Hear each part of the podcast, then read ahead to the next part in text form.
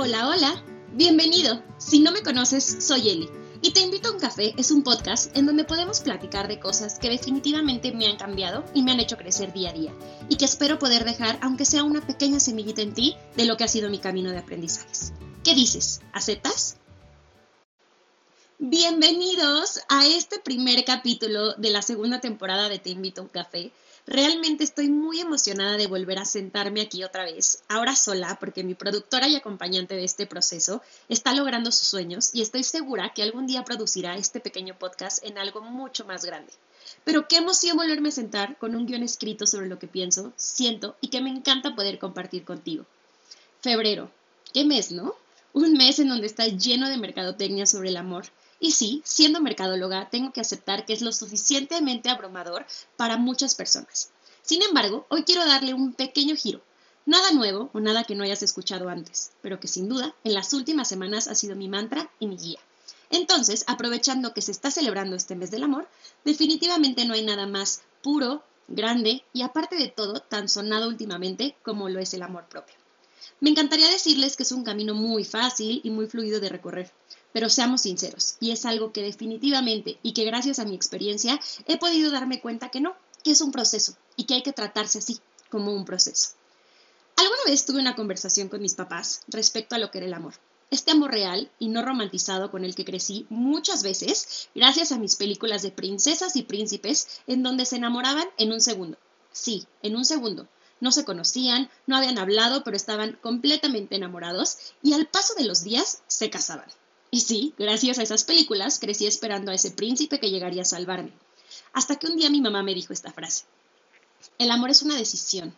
Es el despertarte todos los días y querer seguir cuidando, manteniendo y dándole ese plus a tu relación.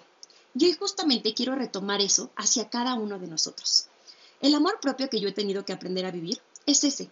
Ese amor en el que me levanto todos los días y decido hacer por mí las cosas que nadie más haría. O que tal vez sí, pero son esas cosas que disfruto hacer por mí, hacer conmigo y que disfruto compartir conmigo misma. Y que si lo relacionamos con la historia del príncipe que les contaba hace unos segundos, parte del amor es conocer, en este caso, conocerse. Hace un tiempo juré que tenía un alto amor propio, hasta que me topé con una persona que ocupa un lugar muy especial en mí y me hizo darme cuenta que aún me queda un camino largo por recorrer, para poder tener esa relación de amor propio que necesito y que aparte de todo, me merezco.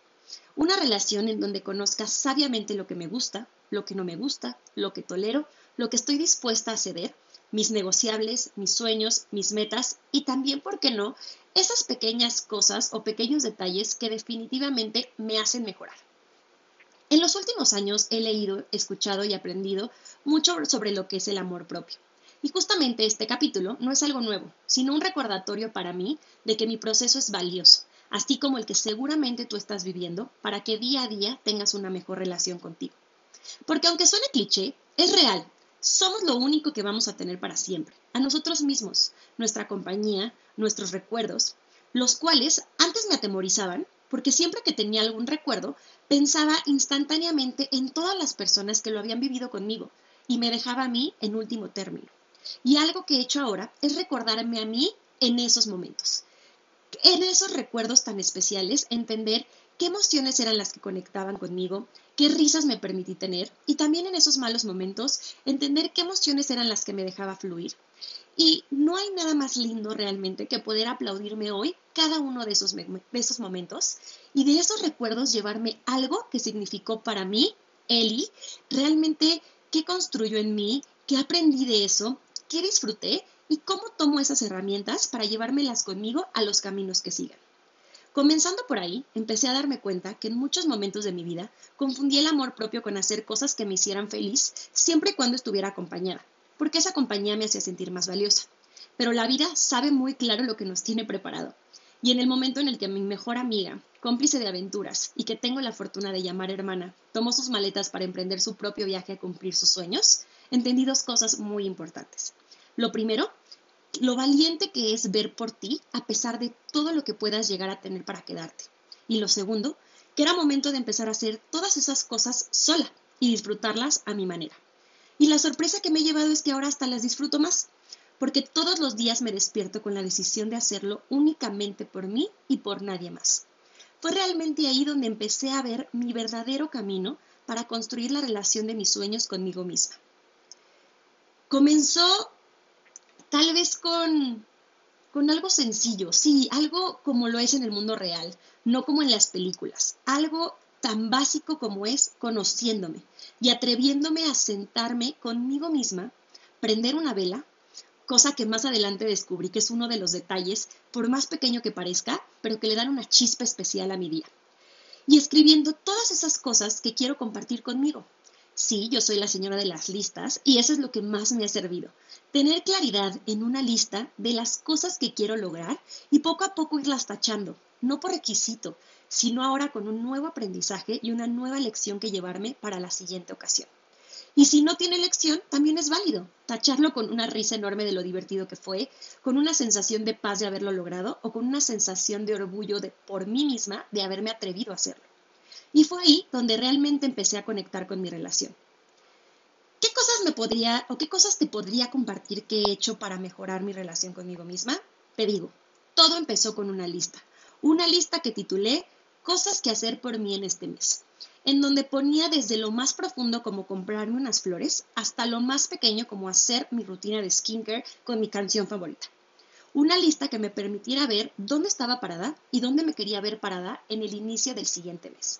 Y créanme que al momento de empezar a escribir, la cantidad de cosas que salieron fueron lo suficientemente atractivas para mantenerme enfocada por un mes. Y que estoy segura que muchas se repetirán meses tras meses, de lo mucho que las disfruté pero solamente es cuestión de hacer foco y entender qué realmente es lo que nos gusta hacer con, nosotros mismos. Cuestiones como tener una cita conmigo al mes, tener un espacio sin distracciones en donde el plan lo decida al 100% yo, en donde me dejo consentir, ya sea con mi desayuno o comida favorita, en donde voy a lugares que me dan paz, en donde dejo a un lado el celular y solamente me enfoco en mí.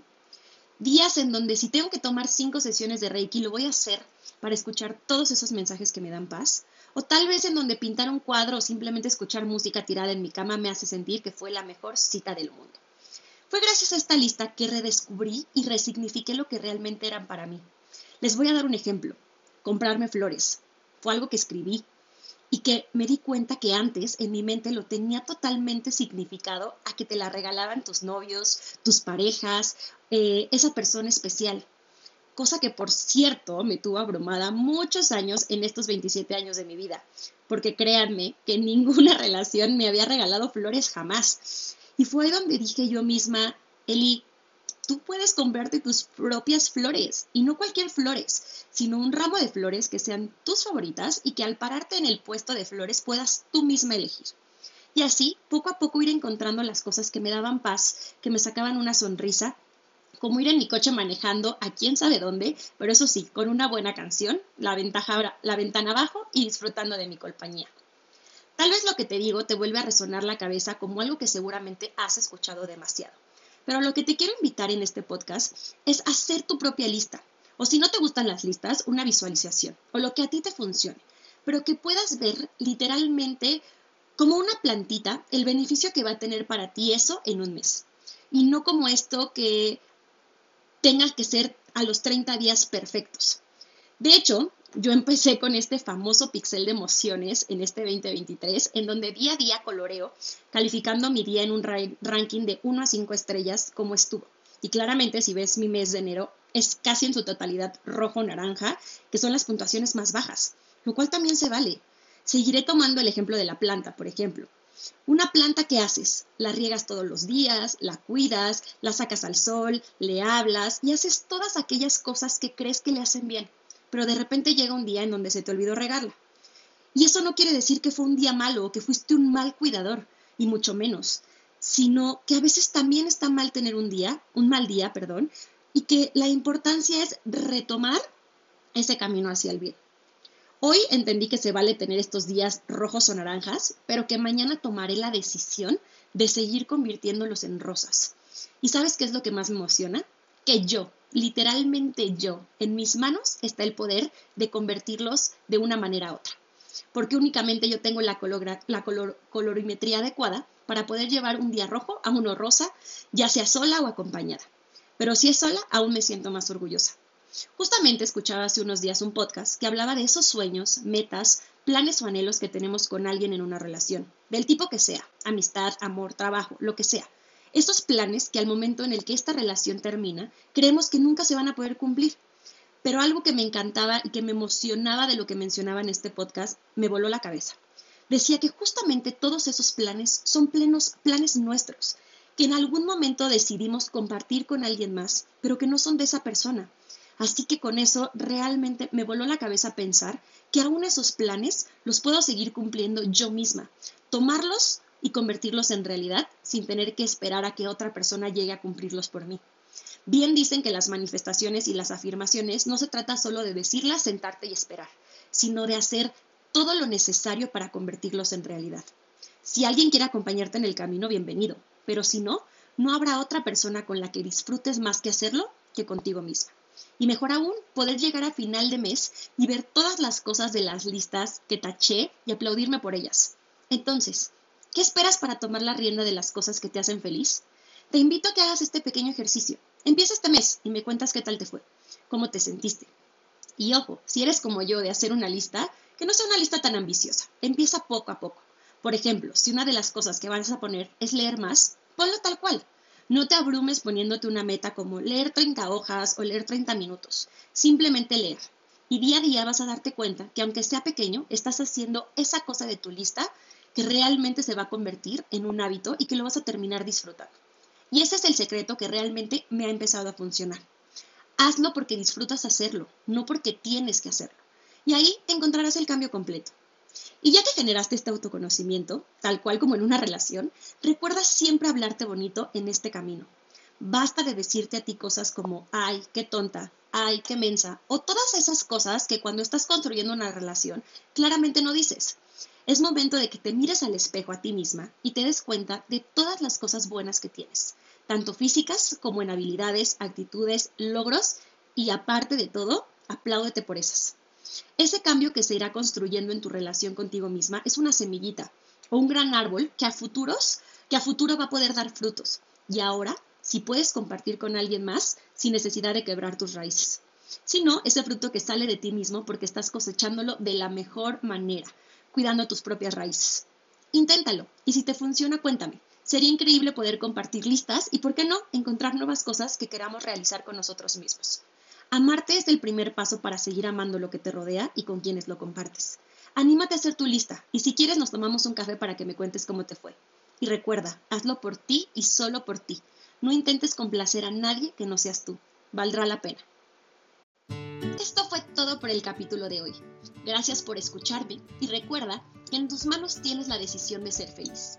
No olvides seguirme en Instagram como te invito a un café y poder comentar o simplemente estar al pendiente del siguiente capítulo. Nos escuchamos pronto.